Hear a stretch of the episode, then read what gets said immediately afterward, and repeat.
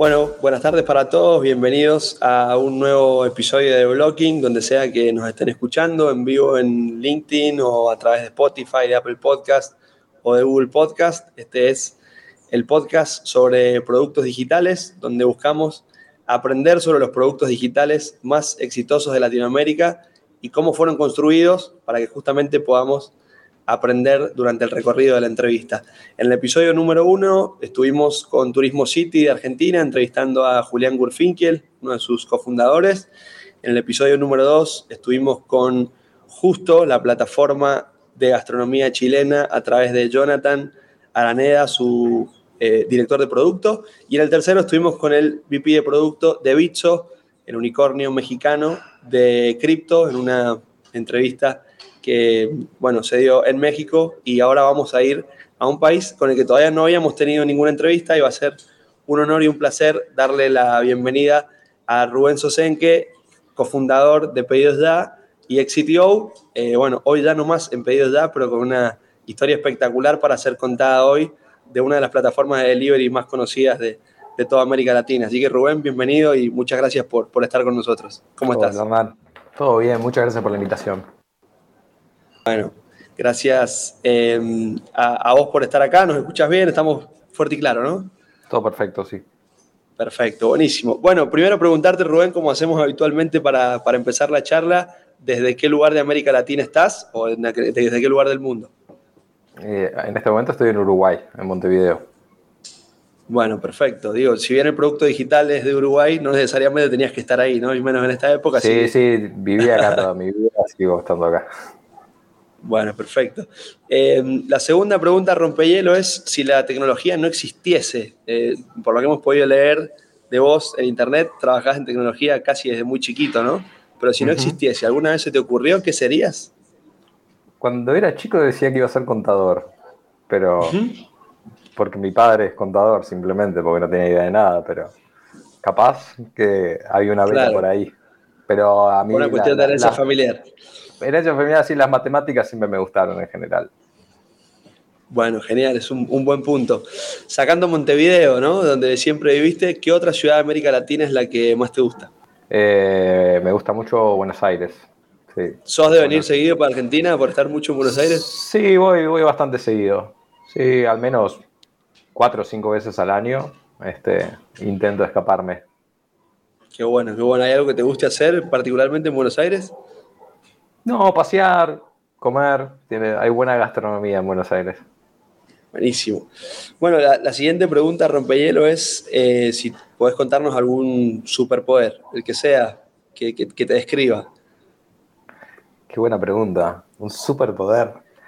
Creo, creo que soy una persona que me, me va bien como razonando cosas y bajándolas a tierra y tratando de llevar como soluciones a la práctica, ¿no? Y ser bastante pragmático en eso y como entender rápidamente una situación y, por lo menos en mi cabeza entender cuáles son los pasos que tengo que hacer como para poder llevar a cabo una posible solución, ¿no? Este, tratando de entender qué impacto tiene cada uno, pros y contras, ¿no? Prioridades, etcétera.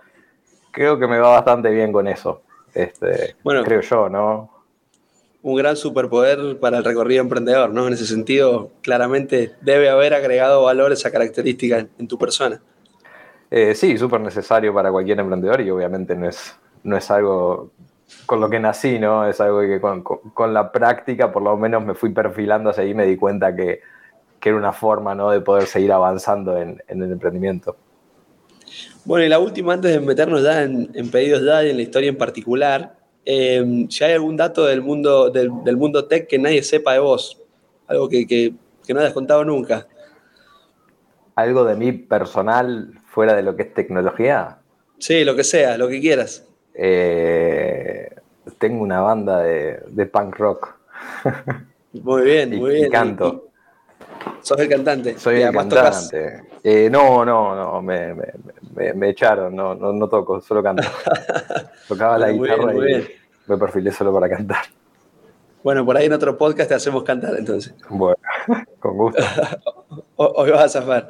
Bueno, eh, nada, particularmente contarte, Rubén, este podcast se llama The Blocking porque justamente lo que buscamos es como una analogía de, los Legos o de los bloques, de los juegos de bloques en general, donde a partir de una construcción que es, digo, eh, la palabra éxito es un poco subjetiva siempre, ¿no? Pero algo que ha funcionado bien, algo que es un modelo probado, tratar de construirlo, ¿no? Y de sacar todas esas piezas para entender qué fue lo que se hizo bien, ¿no? Entonces, tratamos de tomar eh, un caso en particular, como lo hemos hecho con Turismo City, como contamos recién, con Justo y con Bitso. Hoy la idea es que el turno sea de pedidos ya y obviamente, bueno, qué mejor que, entrevistarte a vos como co-founder que has recorrido desde el 2007 hasta acá eh, un camino que debe tener, no sé, para hacer 100 podcasts, digamos, ¿no? Pero vamos a tratar de centrarnos en, en, una vista un poco más desde el producto, un poco más desde cómo se construyó en términos de productos digitales pedidos ya eh, obviamente con todas las particularidades que eso tiene, porque es imposible hablar de productos digitales sin hablar de negocios, sin hablar de contexto, sin hablar de competencia. Así que la idea es un poco ir, ir recorriendo eso y voy a empezar preguntándote primero por qué pasaba en el mundo en el 2007, cuando ustedes empezaron, ¿no? Un mundo que, que 15 años no parece tanto, pero que era bastante distinto de lo que vivimos hoy, ¿no? Interesante, sí, en, esa época me acuerdo que estaba surgiendo como lo que, era la era de la web 2.0, ¿no? Este, se empezaban a, pasar a, un concepto de consumir sitios web, ¿no? E, e, en esa época diferente a, lo que se venía haciendo, ¿no? Donde había más interacción, ya los diseños eran más llamativos, ¿no? Eh, y bueno, cada vez se introducía más esta interacción eh, y ahí fue justo cuando surge también la idea, ¿no? De poder interactuar más allá de consumir, por ejemplo, una noticia, sino de poder realizar cosas, ¿no? Y, consumir un servicio, por ejemplo. Eh, no había tanto smartphone por la vuelta, eh, el iPhone 3 creo que estaba recién surgiendo, ¿no? y, obviamente por lo menos acá en Latinoamérica, en Uruguay sobre todo, había muy poco, también incluso a nivel de desarrollo, ¿no? no había tanto conocimiento de expertise, menos que menos en Latinoamérica, pero incluso había poco en el mundo en general, y era como algo recién que estaba surgiendo. Eh, eso es un poco contextualizar esa época, ¿no? La penetración en Internet eh, en Latinoamérica en general tampoco era muy masiva. El caso de Uruguay capaz que es muy particular porque es un, país relativamente chico, con pocos habitantes, entonces a nivel de infraestructura capaz que puede estar más preparado que otros mercados, pero a nivel general no pasaba. Eh, y, qué más, era, como recién como que estaba iniciando todo, ¿no? Hasta el consumo de e-commerce en general. Eh, también era como que recién estaba creciendo, tanto Mercado Libre como incluso Amazon, ¿no? Este, con envíos del exterior también, era como que de a poco estaba como creciendo esa, esa nueva cultura, llamémosle. Eso, eso estaba pasando en esa época, ¿no? digo, un momento en el que claramente en ese momento Mercado Libre estaba muy lejos de ser la empresa más grande de América Latina, solo por citar un ejemplo, eh, y donde trabajar en tecnología no era tan sexy en esa época, ¿no? Como hoy todos se quieren tirar de cabeza a esta industria, ¿no? Pero en ese momento no era tan, tan, tan así, ¿no? O sea, estaba, estaba como surgiendo, había por lo menos acá en, Uruguay había bastantes oportunidades eh, a nivel educativo para lo que era tecnología eh, y, a, nivel de, oportunidades laborales también, obviamente no como hoy en día, pero había bastante por ese lado y, era como que recién estaba iniciando como esa camada, incluso a nivel eh, de apoyo eh, a emprendimientos a, nivel gobierno, tanto, bueno, entidades públicas como privadas, como empezando a apoyar a las startups, este, entendiendo que por ahí era un, camino de desenvolver las economías, ¿no? De cada uno de los mercados. hasta el día de hoy, nosotros incluso fuimos de las de las primeras empresas en ser apoyados por algunas de estas entidades eh, acá en Uruguay. Eh, pero era como un contexto bastante particular donde se veía que algo se estaba gestando eh, y, en algún momento iba a pasar, ¿no? Pero mucho de, me parece mi cambio cultural que se tenía que dar de cómo se hacían las cosas hasta cierto punto y cómo se iban a empezar a hacer, ¿no? Hasta el día de hoy siguen pasando con capaz que conceptos que hoy son raros para nosotros, hablar, no sé, de metaverso, por ejemplo, y capaz que en 10 años es lo más normal del mundo y vamos a decir, ah, ¿se acuerda? El 2022, ¿no? Y va, a ser lo mismo. Seguro, seguramente que sí. Bueno, ¿quién era ese Rubén del 2007, no? Ahí como en esa génesis de pedidos ya, em, digamos, por, lo que se conoce de la historia, rápidamente te ubicaste en el rol del co-founder técnico, tecnológico, el tecnólogo de ese, de ese equipo inicial ¿Qué habías hecho hasta ahí, digamos, ¿no? ¿Por qué te asignaron esa ubicación en base a tu experiencia previa, me imagino, ¿no? O, lo que sea que hayas hecho antes. Eh, en realidad no. Pedido ya fue mi primer trabajo. ¿Qué tenías? ¿20? 23? 23 o 24, sí. Sí, eh, eh, a ver, yo, había empezado a estudiar ingeniería de sistemas, eh, siempre desde chico, en realidad ya, no sé, a los, a los, a los seis años creo, o a los cinco años, en mi casa ya había una computadora, este, porque por, el trabajo de mi padre le, le, habían dado una, así que ya desde ese momento yo estaba con DOS, digamos, ahí jugando, no programando, pero este, más lo que hace un niño. Y a medida que fui creciendo, siempre me gustaron las computadoras y bueno, a los ocho años también ya empezaba a programar alguna cosa media básica, ¿no? Entonces como que me empecé a perfilar por ese lado y, ya siendo más grande ya hacía como mis cosas, ¿no? Mis proyectos, ya sea de desarrollo, incluso de diseño o de música, era como que me gustaba hacer mis cosas, ¿no? este, y, nunca, nunca me propuse como, ok, sabía que tenía que estudiar y profundizar en algún aspecto y decidí hacer ingeniería en sistemas, eh, que después abandoné a los seis meses porque me di cuenta que me gustaba mucho más la parte práctica, ¿no? la, la programación en general y no tanto otras materias que me iba bien, pero no era lo que realmente me llenaba. Entonces abandoné y después retomé otra carrera que se llama Analista en Tecnología de Información, acá en Uruguay, en Universidad ORT.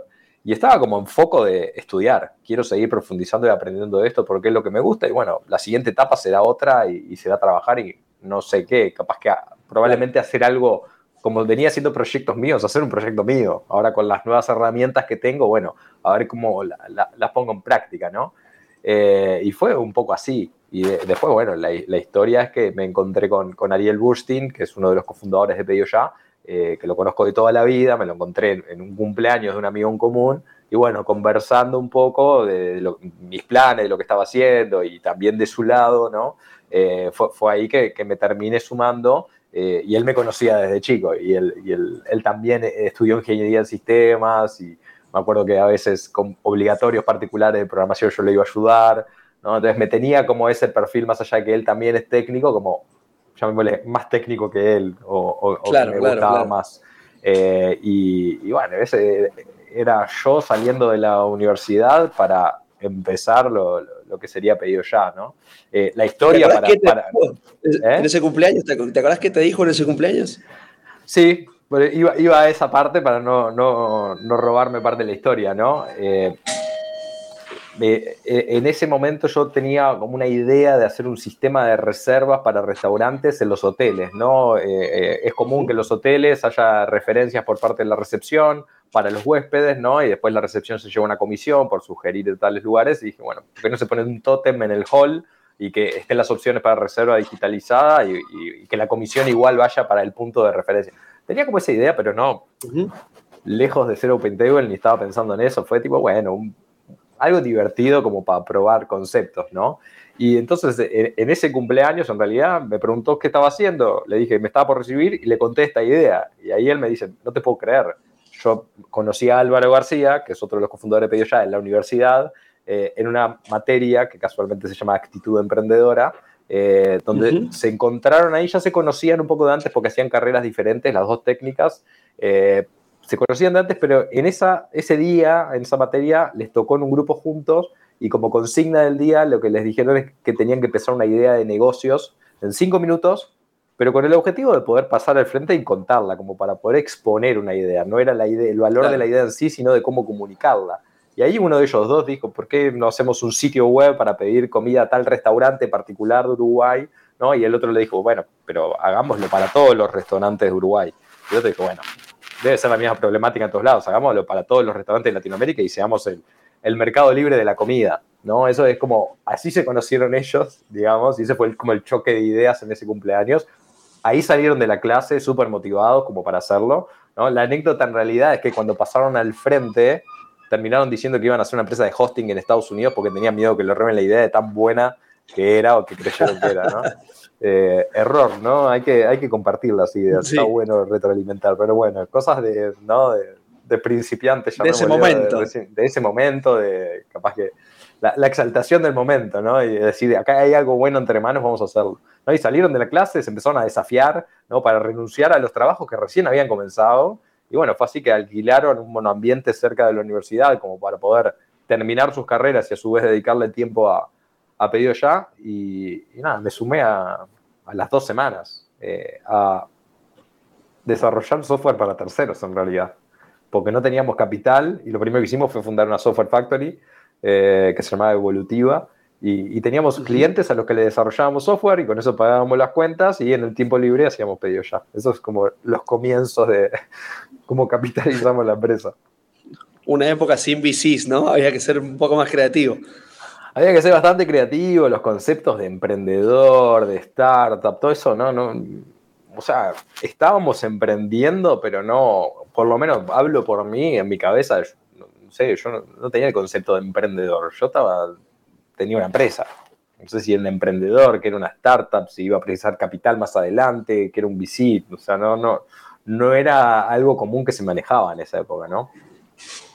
La referencia temporal, digamos, ¿no? Es que Pedidos Ya se fundó en 2007, entiendo que estamos en la temporalidad de lo que estás contando, pero ¿cuánto tiempo hicieron convivir esto, no? Me imagino que durante un tiempo hicieron convivir el modelo de la Factory hasta que se la tuvieron que jugar y poner el foco, ¿no? Porque por alguna u otra razón no podía crecer con el ritmo que, ustedes querían. ¿Era un poco así?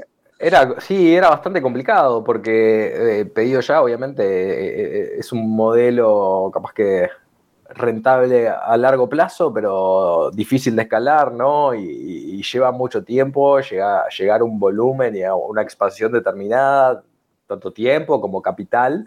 Y obviamente en ese momento teníamos otros proyectos entre mano que, capaz que eran más rentables en el corto plazo, ¿no? Y hacía sentido. Claro. bueno, pero estamos haciendo esto que ahora podemos pagar la oficina y lo otro es una apuesta a futuro que no sabemos lo que puede pasar y además implicaba mucho cambio, ¿no? Un cambio cultural, ¿no? Dejar de hacer esto de esta forma y ahora está esta nueva forma donde en esa época literal íbamos con la laptop abajo del brazo a los restaurantes a mostrarles lo que iba a hacer y había que explicarles que era que iban a recibir un pedido de comida por internet. O sea, era todo un desafío desde todo. Evangelizar. Evangelizar y convencer tanto a los comercios como después a, los clientes que confíen en un servicio online que en ese momento tampoco era tan común.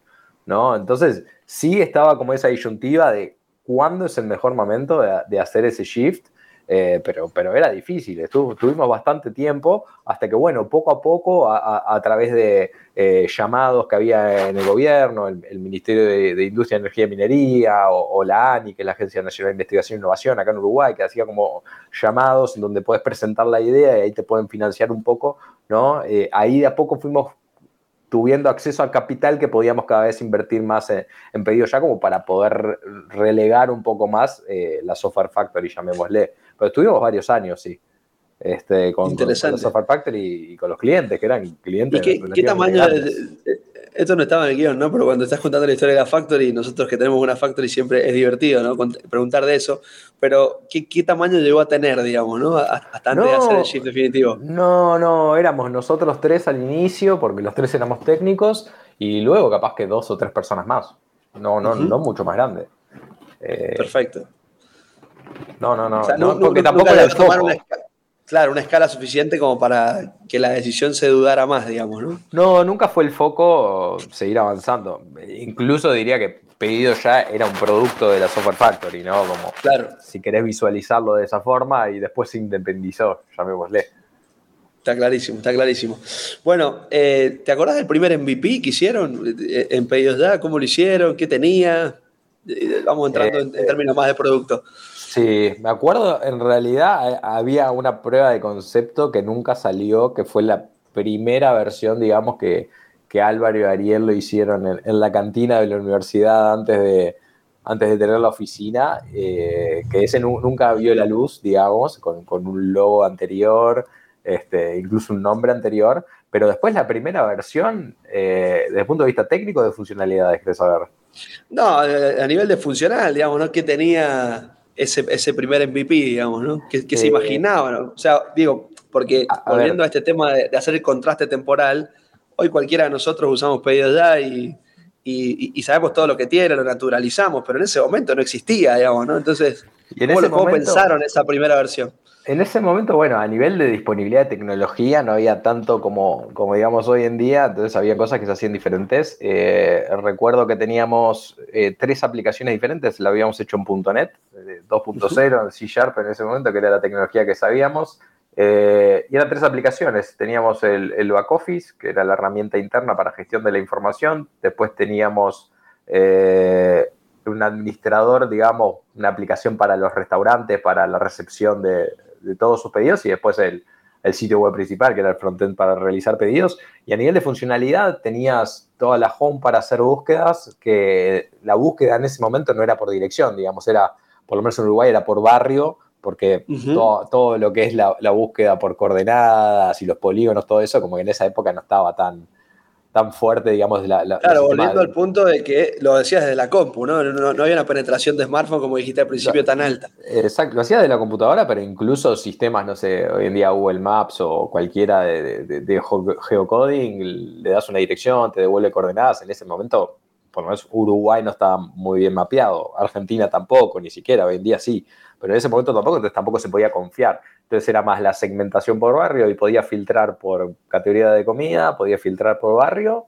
y después tenías eh, la carta con las opciones, siempre tenías los opcionales, porque desde el inicio la idea fue esa, ¿no? Poder eh, customizar, digamos, los, los, ítems del menú.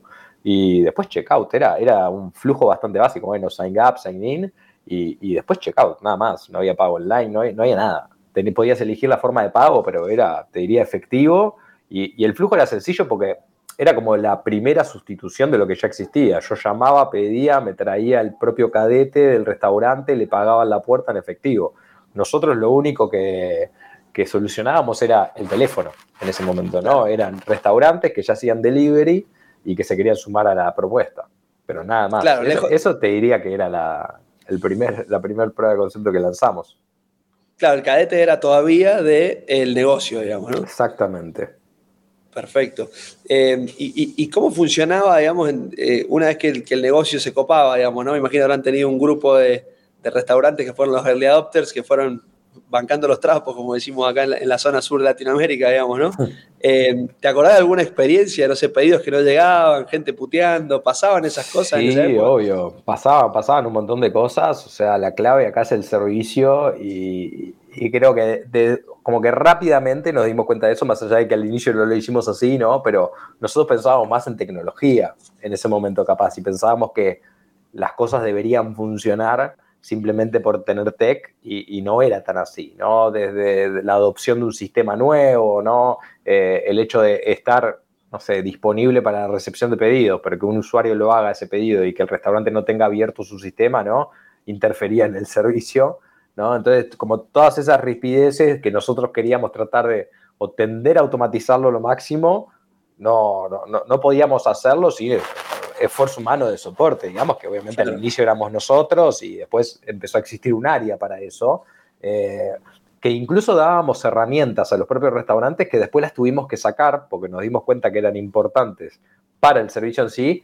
Y reciente diría que hace capaz que, no sé, tres años o, cuatro años, por un tema de escalabilidad y de, necesidad de negocio, se volvieron a otorgar de a poco pero ya desde el inicio había herramientas que después las tuvimos que sacar y recién ahora de vuelta se empezaron a dar, ¿no? Como la gestión, digamos, de su propia carta, ¿no? ¿Qué productos tienen, a qué precio? Una cosa es poder modificar algo y disponibilizar algo, ¿no? Otra cosa es que tengas la libertad total de agregar lo que quieras y ahí ya es un tema hasta estético, ¿no? Porque es de confianza con el servicio. Si te escribo todo en mayúsculas, si te escribo con falta de ortografía, si te pongo mal un precio y dice un millón en vez de 100, ¿no? Todo eso hay, que curar ese contenido y es para mí parte clave del servicio. Entonces, al principio podían hacer eso, después nos dimos cuenta de todos los problemas que causaba y empezamos a pensar en funcionalidades, ¿no? Agrego un, gestor de, palabras y un diccionario de palabras, por las dudas si escribo, pero no tiene ni sentido implementar esa funcionalidad si vos no querés que tenga la posibilidad de hacer esto, no la haga la funcionalidad y sacale eso. ¿no? Entonces, ese tipo de decisiones eh, fueron bastante importantes en ese momento tomaste desde el principio un rol como mixto, digamos, ¿no? Hay como, es como bastante amplio pensar en un CTO, porque hay CTOs que son absolutamente técnicos, CTOs que son de gestión, CTOs que absorben también la capa de producto. ¿Cómo era tu día a día en ese momento, digamos? ¿Era un poco de producto, un poco de tecnología? Eh, ¿qué, te acordás? ¿En, qué momento te referís cuando lanzamos, digamos? Momento inicial, digamos, ¿no? Sí, o, por ahí algunos de tus socios tomaban la parte más de producto y lo iban haciendo entre todos. Eh, en realidad, a ver, los tres, más allá de haber diferenciado los roles, ¿no? Y, en ese momento, bueno, Ariel, eh, digamos, eh, que era el, CEO de la empresa hasta cuando se fue, y ya en ese momento como oficiaba un poco de ese rol y se encargaba de, digamos, todos los pilares fundamentales, de las áreas funcionales que no cubríamos nosotros, ¿no? Finanzas, comercial, como que todo eso lo, lo acaparaba él. Álvaro, perdón, Álvaro, eh, marketing y, tomó el rol de CMO, más allá de que no sabía y se, capacitó solo. Impresionante todo lo que logró, digamos, de desde no saber nada, empezar a leer, leer, leer, a probar, probar, probar y, terminó siendo durante varios años el CMO de la empresa y formó equipo y funcionaba impecable. Y yo me focalicé más en la parte técnica, pero a Álvaro le gustaba mucho lo que era producto y obviamente también era técnico, entonces nos complementábamos muy bien. Eh, entonces, independientemente de él ser CMO, él participaba mucho también del producto y era bastante meticuloso con los detalles y hasta el último día, después de CMO, contratamos un CMO y él se pasó a ser CPO y ahí ya éramos pares directos, digamos, y trabajábamos juntos en lo que era producto y tecnología, que para nosotros era un todo, producto y tecnología claro. dentro de pedido ya.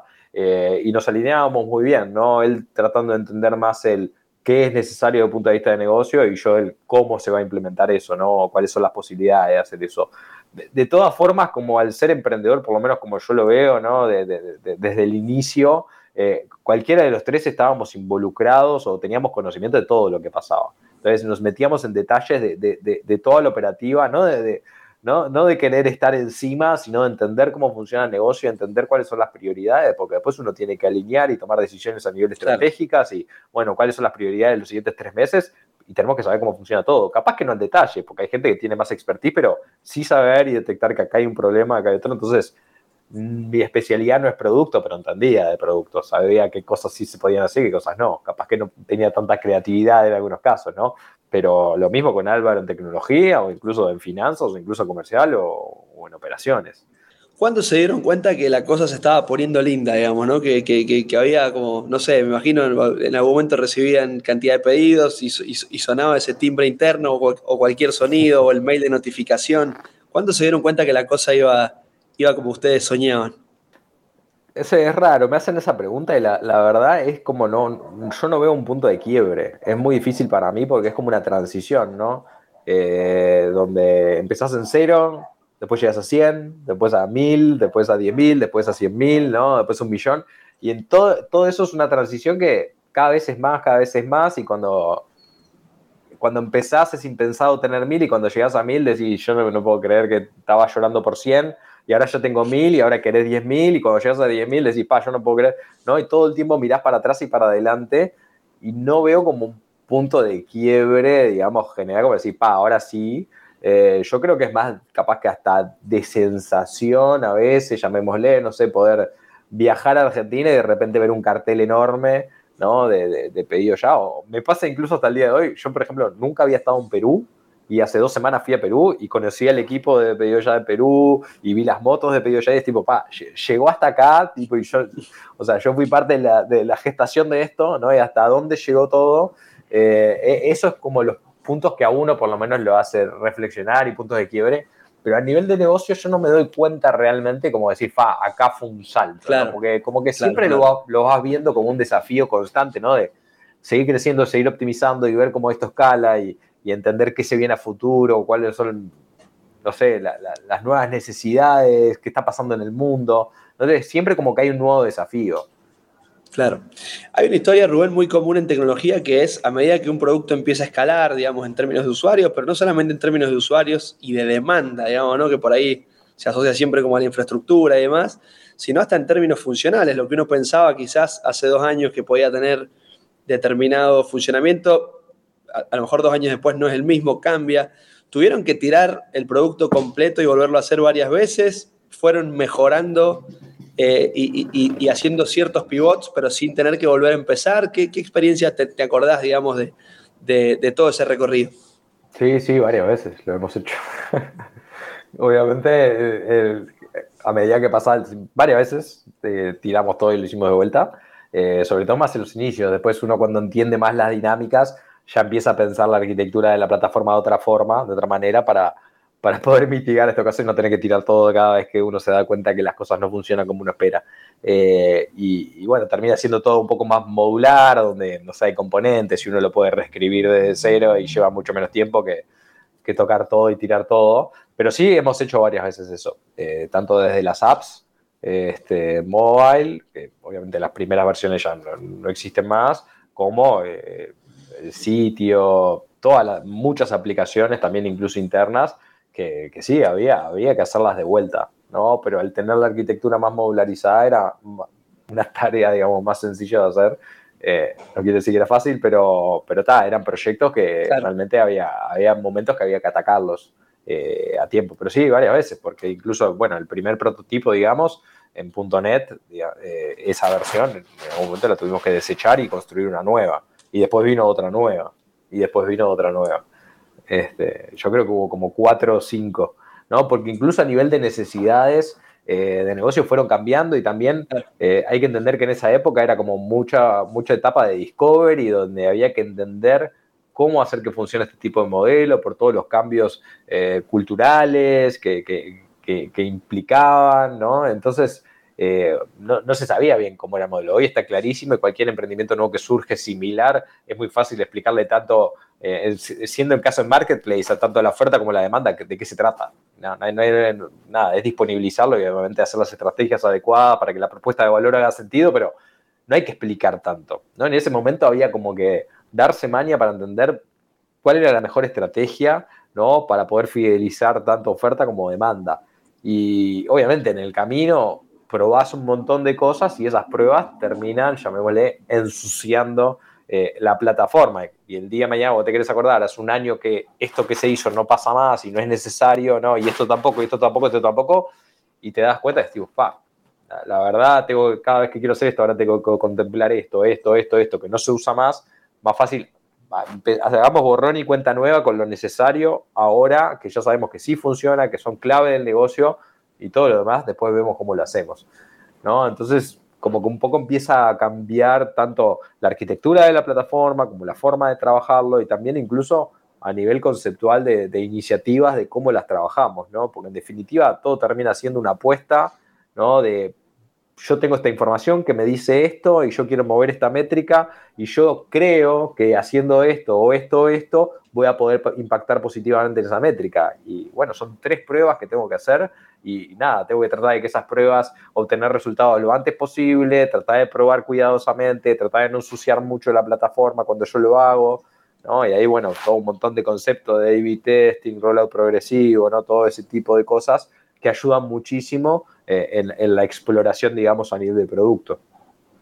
Bueno, eh, interesantísimo eso, ¿no? Y voy a tomar la palabra de que hay que hacerlo cuidadosamente, ¿no? Eh, y, cómo va evolucionando, algo que nos gusta mucho hablar en este podcast es cómo la palabra MVP o el concepto, digamos, MVP va cambiando a lo largo del tiempo, ¿no? Y no es lo mismo un MVP como fue para ustedes en el 2007, donde no había nada que perder, como, no sé, cuando llegaron a 1000, a 10.000, a 100.000, como fuiste describiendo recién, porque la importancia del, impacto que puede tener cualquiera de esos errores o de esas fallas puede ser muy costoso para el negocio, ¿no? Entonces, cómo también eh, a nosotros siempre nos gusta preguntar cómo fueron evolucionando ustedes, y cuando digo ustedes, cualquiera de las personas que trabajan en producto y en tecnología, para poder ir amoldándose al crecimiento del negocio y poder acompañarlo lo mejor que se pueda, sin dejar de perder esa esencia, digamos, ¿no? de, lo que el concepto de MVP significa.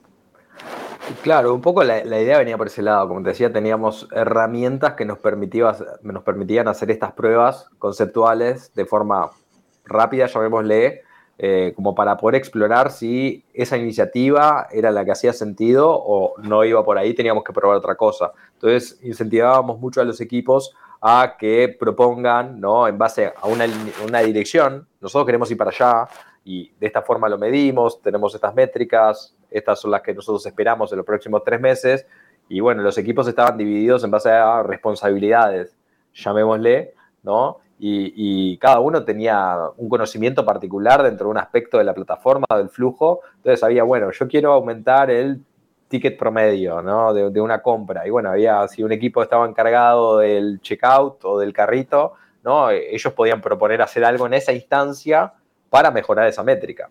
Y esa iniciativa era lo que se probaba y ese era un MVP mismo de por sí. ¿no? Y bueno, ¿qué, sería lo ideal? No, lo ideal sería esto con esto, por ejemplo, no sé, quiero hacer venta cruzada de productos, ¿no? Agregué tales cosas del carrito y quiero sugerirle al, usuario tales otros productos. Y la verdad, podés agarrar tres productos random del menú, por más de que en el carrito ya estén agregados y mostrárselo como prueba de concepto, podés hacer un mega algoritmo para entender, no, pero si no pidió bebida, entonces le ofrezco la bebida, ¿no? Pero si pidió tres de tal cosa, entonces asumo que son tantas personas, entonces le tengo que ofrecer tal cosa o el postre, ¿no? Y qué producto va con qué. Y la verdad, eso es súper complejo, obviamente se hace, pero es súper complejo. Y como prueba de concepto, ya embarcarse en eso, y capaz que terminás haciendo un MVP que te lleva un mes y medio, porque lo que querías tener impecable, y sugiriendo productos random ya funcionaba, como para decir, viene por acá, me conviene seguir iterándolo, o capaz que ni funcionó, y no, la gente no quería comprar igual. Entonces es como decidir también dentro de mi ideal de qué iniciativa yo tengo que hacer para mover esta métrica, bueno, pero cómo empiezo a probarla a poco. Yo siempre trataba de desafiar a los equipos de cómo podés tener resultados la semana que viene de qué es por acá, la semana que viene, Y no implica ningún mega desarrollo. Obviamente hay un montón de tecnologías, eh, no sé, incluso que te dejan inyectar JavaScript desde afuera de la plataforma, no hay que hacer deployment, no hay que hacer nada, y, y lo probás. Y si vos ves que a nivel métricas tiene sentido, recién ahí te pones a desarrollar un concepto como para poder seguir profundizando. O rápidamente, es mucho, en realidad es equivocarse. ¿no? Cuanto más te equivocas, más aprendes y hay que equivocarse rápido, así aprendes rápido. Y me parece que va más por ahí a, que invocarle. E, eso te iba a preguntar justamente, digamos, ¿no? Si había alguna manera de anticiparse a los problemas o al final era eso, hacer, hacer, hacer y, aprender de lo que salía bien y de lo que salía mal en una manera disciplinada y estructurada, por llamarlo de alguna forma, ¿no? Y a mí, yo, soy muy partidario de equivocarse y obviamente muchos temas de delegación a otras personas, de responsabilidades, etcétera, viene por el miedo a equivocarse, pero para mí es todo lo contrario uno aprendiendo, uno equivocándose, perdón, aprende y es necesario que pasen todas esas experiencias. Entonces, formas de anticiparse a cosas, la verdad siempre hay que estar midiendo todo y siempre hay que estar monitoreando, ¿no? Hay un montón de KPIs a tener en cuenta, ¿no? Desde un punto de vista general a nivel empresa, como funcional a nivel de área, como incluso de proyectos, de infraestructura, lo que quieras. Si uno es responsable de esas métricas, tenés que estar midiéndolo todos los días y ahí te vas a poder dar cuenta de tendencias como para prevenir algo que se viene. ¿no? Y después tener estrategias, no sé, hacer test de carga, no sé, si sabes que tenés picos los fines de semana, y bueno, te programás por lo menos hacer una vez por semana un test de carga con el triple de carga de lo que tuviste en tu pico máximo, no sé, por decir cosas. De esa forma es como que empezás a incorporar procesos para prevenir cosas que pasan. Sobre todo me parece que es importante tener procesos claros, no por un tema burocrático, ¿no? Pero para tener un estándar de, de trabajo y teniendo esos procesos te permite mitigar un montón de cosas, ¿no? De cómo, es tu proceso de desarrollo, ¿no? Cómo, cómo se maneja el repositorio a nivel de branches, si hay unit testing, si no hay unit testing, cuándo se corren, cómo nos, lo que sea, o incluso el proceso de, deployment y después de, de A-B testing, ¿no? Si tenés todo eso estipulado, lo estipulás también en parte porque sabés dónde pueden fallar determinadas cosas, ¿no? Entonces, al tener todo bastante empaquetado, llamémosle, mitigas cosas, cosas pasan igual, ¿no? No, puedes prevenir todo, este, pero incluso si pasa algo que no lo tenías contemplado, post-mortem, aprendes cómo lo solucionaste y qué puedes hacer al respecto, ¿no? Para evitar que pase de vuelta. No te puedes tropezar dos veces con la misma claro. Puede pasar. No te puedes tres veces, ¿ok? ¿Te, acordás de alguno de esos grandes aprendizajes que hayan empezado con una, bomba que explotó? No, pasa, es, es bastante común, llamémosle, que, que haya imprevistos en general, ¿no? Digo, porque tanto sea, no, solamente técnico, ¿no? A nivel empresa, ya sea por comunicación o coordinación de determinadas acciones, ¿no? Eh, ya sea, no sé, estoy hablando genérico, ¿no? Pero el área comercial que empieza a vender un producto pero que no está pronto, o que la empresa no decidió que al final lo iba a vender, pero ya tiene tres clientes que lo quieren, ¿no? Entonces ya ahí tienes un problema de coordinación de los objetivos, estamos todos yendo para allá o no, o a nivel de marketing con el área de, no sé, operaciones, comercial, donde se hace una campaña como para venderle a millones de personas y tenés 10 productos disponibles, ¿no? Temas de coordinación y eso obviamente también repercute en tecnología en determinadas cosas, ¿no? Este, obviamente hay incidentes eh, a nivel de infraestructura o por temas de coordinación, este, eso obviamente pasa, no es, que es la constante, pero, pero es muy difícil además predecir qué es lo que va a pasar en ciertos momentos. Pero me parece fundamental es estar midiendo sobre todo. Eso, eso es gran parte de, la clave del éxito, ¿no? Poder medir y entender por qué pasan las cosas y buscar la explicación de las cosas, ¿no? Y que no sea, ah, pasó esto, pero no sé por qué. No, no, no, sé por qué no, tenés que entender, ¿no? Nos ha pasado, por ejemplo, de que de repente, no sé, en, Paraguay, no sé, en todos los mercados récord de pedidos en Paraguay, flato yendo para abajo. ¿no? Y decir, ¿qué pasó en Paraguay? Se nos cayó todo en Paraguay. Y no sé, era día de elecciones. ¿entendés? Hay que entender hasta las particularidades de cada mercado y decir, bueno, hay conciertos, no hay conciertos, llueve, no llueve, hay elecciones, no hay elecciones, es feriado, no es feriado, y estar preparado para esas circunstancias. Pero sí, como esas anécdotas en más de 10 años, obviamente hay mil. Hay muchas. Rubén, eh, particularmente sobre, sobre la evolución de tu rol, digamos, ¿no?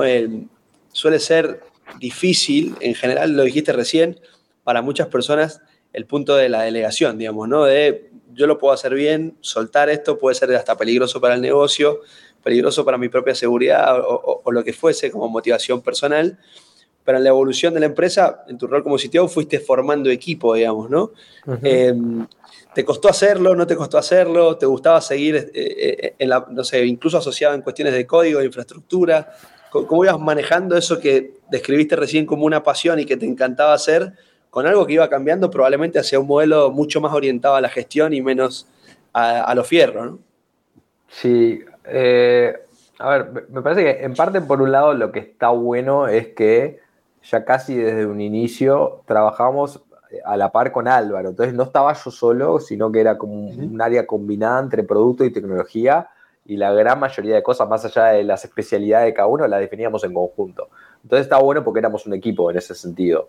¿No? Entonces eso facilitaba muchísimo para la toma de decisiones y entender cómo organizarnos. Y también por cómo trabajábamos nosotros en, conjunto, ¿no? Porque producto es fundamental para la tecnología, la tecnología para el producto, era una cosa que queríamos replicar también hacia abajo, ¿no? Y un poco así es como se terminó dando la estructura en donde cada equipo eh, trabajaba de a pares, ¿no? Donde había un par de productos y un par técnico y así era como trabajaban, ¿no? Este, y, y obviamente a mí me gusta programar y me gusta mucho la parte técnica, pero llega un punto que te tenías que dar cuenta eh, dónde es que realmente das valor a la empresa y, y, cuáles son tus responsabilidades más allá de eso, ¿no? Entonces, eh, en mi caso, como digamos CTO, en realidad no es que soy responsable del código de la infra nada más, porque soy el responsable, bueno, junto a Álvaro en este caso, de tener un equipo, un buen talento, de que esté motivado, del recruiting, de hacer el budget del área, de contratación de servicios, de la seguridad, la infraestructura interna, la infraestructura externa.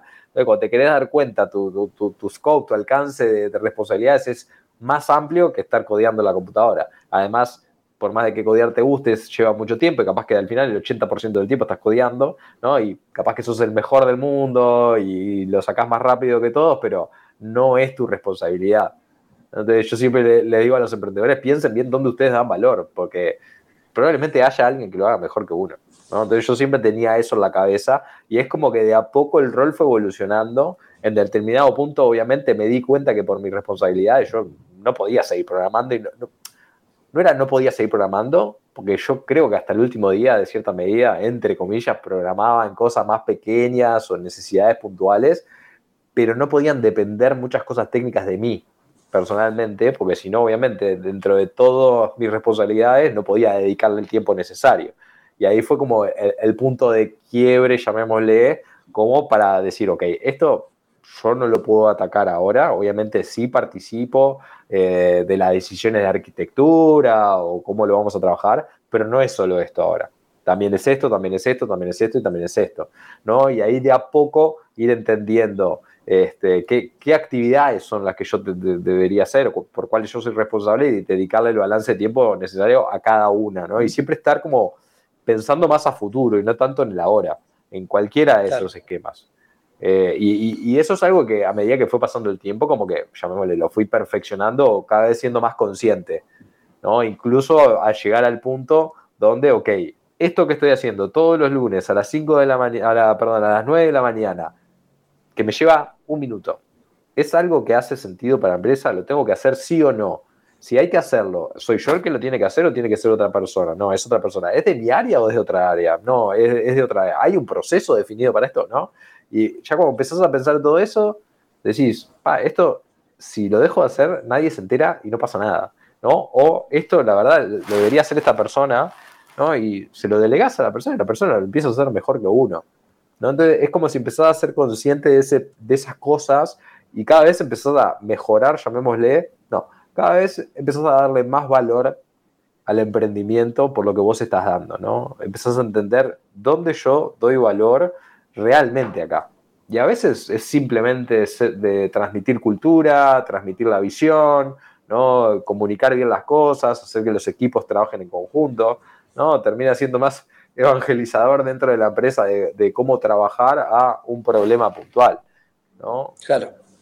Y hacia dónde ir, sobre todo, ¿no? En esto que, que, que decías y recién. Fundamental.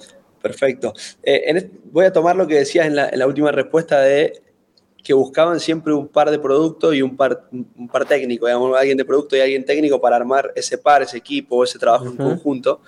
Eh, además, también tenían alguna especie de estructura matricial, digamos, donde de repente había un, un par técnico producto que se ocupaba de, no sé, la carta, por ejemplo, otro par que se ocupaba de envíos y otro que se ocupaba. ¿Cómo era esa estructura de producto a nivel funcional? Eh, o, si simplemente manejaban backlogs de, manera más genérica. Si nos puedes contar un poquito eso. Sí, mira, a ver, eh, eh, era parte de nuestra responsabilidad entender cómo organizarnos. obviamente también me tocó participar de lo que era la organización general de la empresa, ¿no? que también era una organización matricial bastante compleja también y llevó bastante tiempo acomodarnos a ese nuevo esquema de trabajo, ¿no? trabajando en, no sé, 15 mercados, trabajando con diferentes responsabilidades, pero headquarters y qué áreas funcionales responden a los headquarters, cuáles son más locales, qué es la responsabilidad de cada uno. Bueno, eso a nivel general.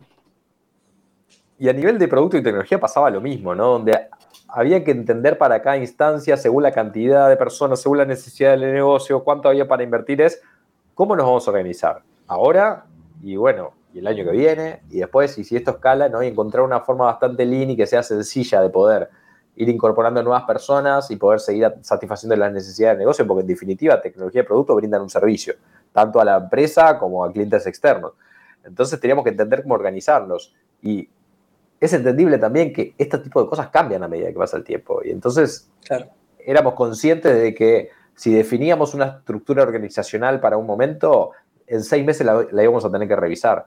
Y hacíamos lo mismo, yo lo, pongo en las mismas palabras, pero hacíamos lo mismo que cualquier feature. O sea, ok, lo mido, medí el rendimiento de esta nueva organización, entendí qué funcionó, qué no funcionó y planteo nuevas iniciativas. ¿no? Bueno, ¿y cómo yo me tengo que conformar ahora?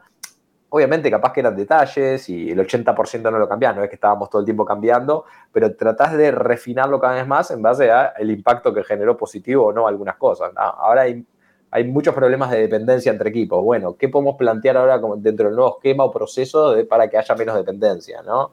Bueno, hagamos más autonomía o más herramientas de self-service para lo que sea. ¿no? Entonces, era como que ese esquema iba cambiando. A nivel macro conceptual, había tribus, llamémosle, que eran equipos conformados por varias squads, ¿no? Y la tribu tenía como una temática macro y después cada squad una temática más específica de ese, dentro de ese tema macro. Entonces, la tribu tenía un líder técnico y un líder producto. Y después el squad tiene un líder técnico y uno de producto. Y dentro de ese equipo, en realidad depende de las necesidades de cada equipo. Podés precisar mobile, developers o no, podés precisar frontend, backend, diseño. Eh, a veces había BI analyst dentro del equipo como para poder tener data. O sea, eso dependía mucho de la estructura de cada equipo. Si era muy técnico no era, no era necesario, pero si era más de front, digamos que sí. Eso ya lo definía en realidad cada squad. O sea, el, el, product manager y, el engineer manager decidían qué tipo de estructura necesitaban para las necesidades. Así era más o menos como nos organizábamos, éramos varias tribus y los squads. Y después transversalmente también es esto de, de ir probando, ¿no? Bueno, pero ¿cómo hacemos para agrupar a todos los backend developers todos juntos y que se sientan parte de algo, ¿no? que compartan experiencias, porque no todos los equipos trabajaban ni en las mismas tecnologías ni en las mismas problemáticas, ¿no? Y cómo compartir, bueno, ¿por qué no hacemos los chapters o por qué no hacemos los guilds? ¿no? Eran todos nombres y nomenclaturas como para poder buscar un espacio ¿no? De decir, bueno, cada cuánto tiempo se puede juntar, qué es lo que se hace, qué es lo que, ¿no? Y también ir experimentando, no estoy diciendo que hay una solución, eh, pero sí es parte de la experimentación y también recibir mucho feedback, al igual que recibir feedback de los clientes, recibir feedback también del propio talento, a ver qué dicen que está bueno y que no. Bueno, eh, justamente a eso iba la siguiente pregunta, ¿no? ¿Cómo uno trata de no perder la cultura de la innovación y la innovación está, eh, pareciera en lo que dijiste recién, como en el mix entre estar muy atentos a lo que el cliente sugiere o por los errores y los problemas que van surgiendo o porque tenían algún espacio probablemente para hacer sugerencias, pero también de los que más entienden cada una de esas tribus, como mencionaste recién, o, alguna unidad particular de ese producto, que podía haber algo antes de que suceda, digamos, ¿no? O, tratar de encontrar alguna oportunidad en base a algún comportamiento. ¿De alguna manera iban mezclando eso en una priorización de, de lo que tenían que hacer hacia adelante? Sí, se daban de las dos cosas, ¿no? Por un lado, nosotros podíamos dar un lineamiento, un, North Star, digamos, hacia dónde queremos ir y, y, capaz que bajarlo a métricas más específicas pero después cada equipo, independientemente a eso, que era hacia dónde queríamos ir, tenía muy clara cuáles eran las, métricas de las cuales o ellos eran responsables o ellos tenían el impacto directo y las tenían muy frescas y sabían que incluso es como medio natural saber que hay determinadas métricas que hay que mejorarlas siempre, más allá de que no sea la prioridad. Entonces, si naturalmente estás enfocado en un problema, vas a ir teniendo insights sin querer, llamémosle, de, pa, mirá lo que pasó la semana pasada, ¿no? Porque justo hicimos tal cosa, no estabas probando nada en particular, pero se hicieron determinados cambios que impactó positivamente y bueno, acá hay algo, vamos, vamos a seguir evolucionando esta idea, ¿no? Pero si no, la otra era directamente con las métricas propuestas, ver cómo a través de las que uno mide puede impactar en esas. ¿no? Pero es como un trabajo colaborativo, incluso te diría hasta dentro de todas las áreas, porque no hay iniciativa que dependa solamente de tecnología ni de producto, porque en definitiva, voy a poner un ejemplo bien sencillo, siempre lo pongo, un voucher de descuento ¿no? Viene el área de marketing y, dice, yo tengo como requerimiento voucher de descuento. ¿no? ¿Y qué, hay que hacer? Producto, diseñar, tecnología, implementarlo y fin. ¿no? Pero después precisas que, obviamente, marketing es el que lo pide, tenga claro de qué depende o qué no depende. Producto que entienda bien cómo diseñarlo y cómo mostrárselo al usuario para que sea usable ¿no? y entienda. Tecnología, cómo implementarlo de una forma escalable. El área de finanzas tiene que saber cómo liquidarlo después eso a fin de mes, qué le corresponde a quién. El área de atención al cliente tiene que entender cómo solucionar cualquier problema respecto a los vouchers, tanto para los clientes como para los restaurantes. El área comercial tiene que poder dialogar con los restaurantes para explicarle que ahora hay vouchers. al final, y era un campo con un botón. ¿No? Entonces, eh, es importante entender también de que cualquier cosa que se haga, no importa si es en el servicio, en una plataforma, tiene un impacto en todas las áreas. En todas las áreas. Entonces, por eso siempre es importante estar todos alineados. Porque te puede impactar en menor o, en mayor forma, pero siempre te va a impactar. Entonces, siempre es importante estar todos alineados. Rubén, en tu caso, digamos que recién lo contaste perfectamente, ¿no? Desde el minuto uno interactuaron tecnología y producto, como debe ser, digamos, ¿no? Como, como manda el libro, como manda la experiencia. Eh, sin embargo, es curioso porque muchas de las empresas de América Latina, sobre todo muchas que son muy grandes, eh, no tienen el rol de CPO o un rol identificado de producto, ¿no? Y, al final caen todas las, em, las bombas, por llamarlo de alguna manera, desde todas las áreas de negocio eh, u, operativas directamente al CTO y bueno, se termina generando un, colapso, ¿no? Es, es, normal ver empresas, sean o no de tecnología, con gerentes de tecnología colapsados, ¿no? con un backlog que es muy difícil de atender, donde determinada evolución de la tecnología no escala. Eh, ¿qué, le recomendarías digamos, a este tipo de empresas? Eh, y si te llama o no la atención que en el 2022 todavía tengamos tanta falta de roles de producto eh, cerca de, los roles de tecnología. Yo, yo creo que he visto cosas de todo tipo de color y obviamente me parece que no hay nada escrito en piedra y va a depender mucho del rubro y de cómo funciona, porque incluso una empresa con un CTO solo técnico puede funcionar bien, pero depende mucho de lo, que brinde, ¿no? Pero para una empresa que construye su propio producto, producto, ¿no? Para mí es fundamental tener a alguien de producto. Eh, pero hay otros estilos de empresa, ¿no? Porque cuando alguien inicia un emprendimiento ya pensando en el producto, en la tecnología, lo ve como algo natural que tiene que existir eso, ¿no? Experiencia de usuario, el feedback, etc. Hay otras empresas que capaz que el core no es la tecnología, o sí puede pasar, pero el, leadership no tiene tanta experiencia en lo que es tecnología, ¿no? O gestión de un producto de un equipo de tecnología. Y termina siendo como una software factory interna, ¿no? Donde los stakeholders lo único que hacen es solicitar features, ¿no? Cuando en realidad esa forma sí no está buena de operar, porque en realidad el área de tecnología está para resolver problemas, ¿no? Entonces hay que educar ahí, o sea, mi sugerencia es educar en la forma de trabajo en donde idealmente el problema principal parte por no tener definido una estrategia clara, ¿no? Donde yo en un periodo de tiempo quiero atacar esto y donde se plantee en ese momento de planificación proyectos, donde, ok, si esto es lo que yo quiero hacer en tres meses o en el tiempo que sea, voy a hacer esto, esto, esto. ¿Tengo los recursos necesarios, sí o no? Sí, los tengo. Ok, no preciso nada, dale. Yo me comprometo a, cumplir esto. Ahora, no puede venir alguien cada una semana a pedirme cosas nuevas.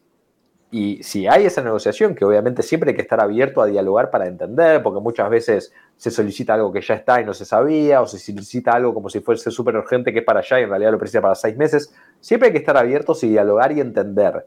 ¿no? Pero sobre todo entender cuál es el problema y qué es lo que quieren solucionar, porque probablemente desde el área de producto y tecnología haya una respuesta más clara de cómo lograr eso a un stakeholder que no tiene tanta experiencia en tecnología, ¿no? Y llegar a acuerdos, donde si yo definí que la, empresa quiere cumplir determinados objetivos en este periodo de tiempo y esto es lo que íbamos a hacer, si vos vas a venir a pedir otra cosa, en el mundo ideal se puede paralizar todo. O me das más recursos, o si no, decime qué dejo de hacer. ¿no? Es, es, es importante entender eso y me parece que muchas veces termina pasando eso, ¿no? Es como acaparar todo, dale, lo hacemos, lo hacemos, lo hacemos, lo hacemos, y en definitiva terminás con todo por la mitad, con un equipo quemado, ¿no? Y, entonces está bueno el diálogo, o sea, no, está mal, la empresa puede pivotear, puede tomar otra decisión, ¿no? Me di cuenta que no es por acá. Con el diario del lunes ya vimos, tuvimos un mes haciendo esto, mientras se expliquen bien las cosas de por qué no es por acá y que un equipo entienda de que ahora tenemos esta información y esto hace mucho más sentido, también el equipo no está desmotivado, porque si no termina sintiendo que hace cosas que no sirven para nada, que, no hay un rumbo claro a nivel estratégico, no se sabe para dónde se va. Bueno, si todo eso se toma en cuenta, entonces hay un equipo motivado que tiene claro lo siguiente para hacer, que se siente que se defiende al equipo ¿no? ante las necesidades de la empresa. Eh, no sé, está el concepto de dato mata relato, ¿no? Si alguien quiere algo, bueno, tráeme un fundamento este, de por qué es por ahí o cómo lo vamos a medir el impacto, porque yo creo que pasa mucho eso, ¿no? Del gut feeling, sobre todo cuando hay alguien solo técnico, donde tiene que desarrollar problemas, resolver problemas técnicos, perdón, y no hay esta cultura más de trabajo en equipo con un área de producto y tecnología. Entonces terminas un receptor de solicitudes y priorizándolos en un backlog infinito, es de nunca acabar. Y no sabes el impacto que tiene eso o no en el negocio, en definitiva, porque son requests, digamos. Entonces, me parece que en ese sentido hay que educar y cambiar el shift, ¿no? Donde yo tengo el control de mi área, yo te digo cuál es eh, el esfuerzo que le puedo dedicar a, lo que se necesita, hasta dónde, cuál es mi ancho de banda, digamos. ¿no? Y bueno, dale, prioricemos, pero prioricemos con tiempo, porque incluso empieza a haber conflictos entre áreas, ¿no? Donde el área comercial, el área de finanzas, todos precisan algo. Ok, si tenemos presupuesto, paralicemos todo, porque ningún área se puede quedar trancada porque no, no puedo hacer, atenderte a vos porque ahora estoy atendiendo tal otro. Idealmente, paralicemos proyectos por área, ok. Pero ahora, si el área comercial me pidió tres cosas y después el área comercial viene y me pide otras tres cosas, ok. Decime dentro de tu ancho de banda qué dejo de hacer. No, no voy a sacarle tiempo a otro. Y todas estas cosas no puedo hacer. Priorizar y elijamos algo tiene que pagar el costo. Eh, Rubén, la verdad que clarísimo, estamos ya casi llegando a la hora, así que voy a hacer la última, la última pregunta, que no tiene mucho que ver con tecnología, pero sí con algo que nos llamó la, atención cuando estuvimos armando el guion y investigando un poco la charla, investigándote a vos, eh, que fue que varias veces te preguntaron dónde te veías en el futuro, incluso notas que no son nuevas, y, y siempre decías que no sabías dónde ibas a estar, no sé, en tres meses, digamos, ¿no? Y que por ahí priorizabas disfrutar el presente, fue algo que me gustó mucho en lo personal eh, y mi pregunta es esa, si, disfrutaste el camino de pedido ya y siempre fuiste disfrutando el presente o si lo disfrutas ahora en base al aprendizaje de lo que pasó antes. Sigo manteniendo firmemente mi respuesta. Eh, sí, obvio, sí, sí, sí. Eh, hoy es hoy y mañana no sé qué puede pasar. Y, hoy esto es lo que hay. Uno decide eh, qué tanto valor le da a las cosas o si decide ser feliz o no, no. Los hechos son hechos, ¿no? Todo depende de cómo uno se tome las cosas y obviamente si uno toma las decisiones, por eso es fundamental cuando uno emprende que la idea de lo que uno quiere hacer realmente lo motive a uno y que no sea porque sí, porque piedras en el camino van a aparecer constantemente y uno va a ser el primero en bajar los brazos cuando algo los desmotive y bueno, la idea no me, no me copaba tanto, digamos. Eh, pero sí, es, es, totalmente el camino y entender lo que a uno le gusta. Y no sé, yo soy una persona curiosa, que me gustan los desafíos, me gusta resolver problemas y, y, esa fue toda mi experiencia, ¿no? Entonces, día a día, más allá, obviamente, hay estrés, hay, hay, hay de todo un poco, pero también es el camino que uno elige y lo que a uno le gusta.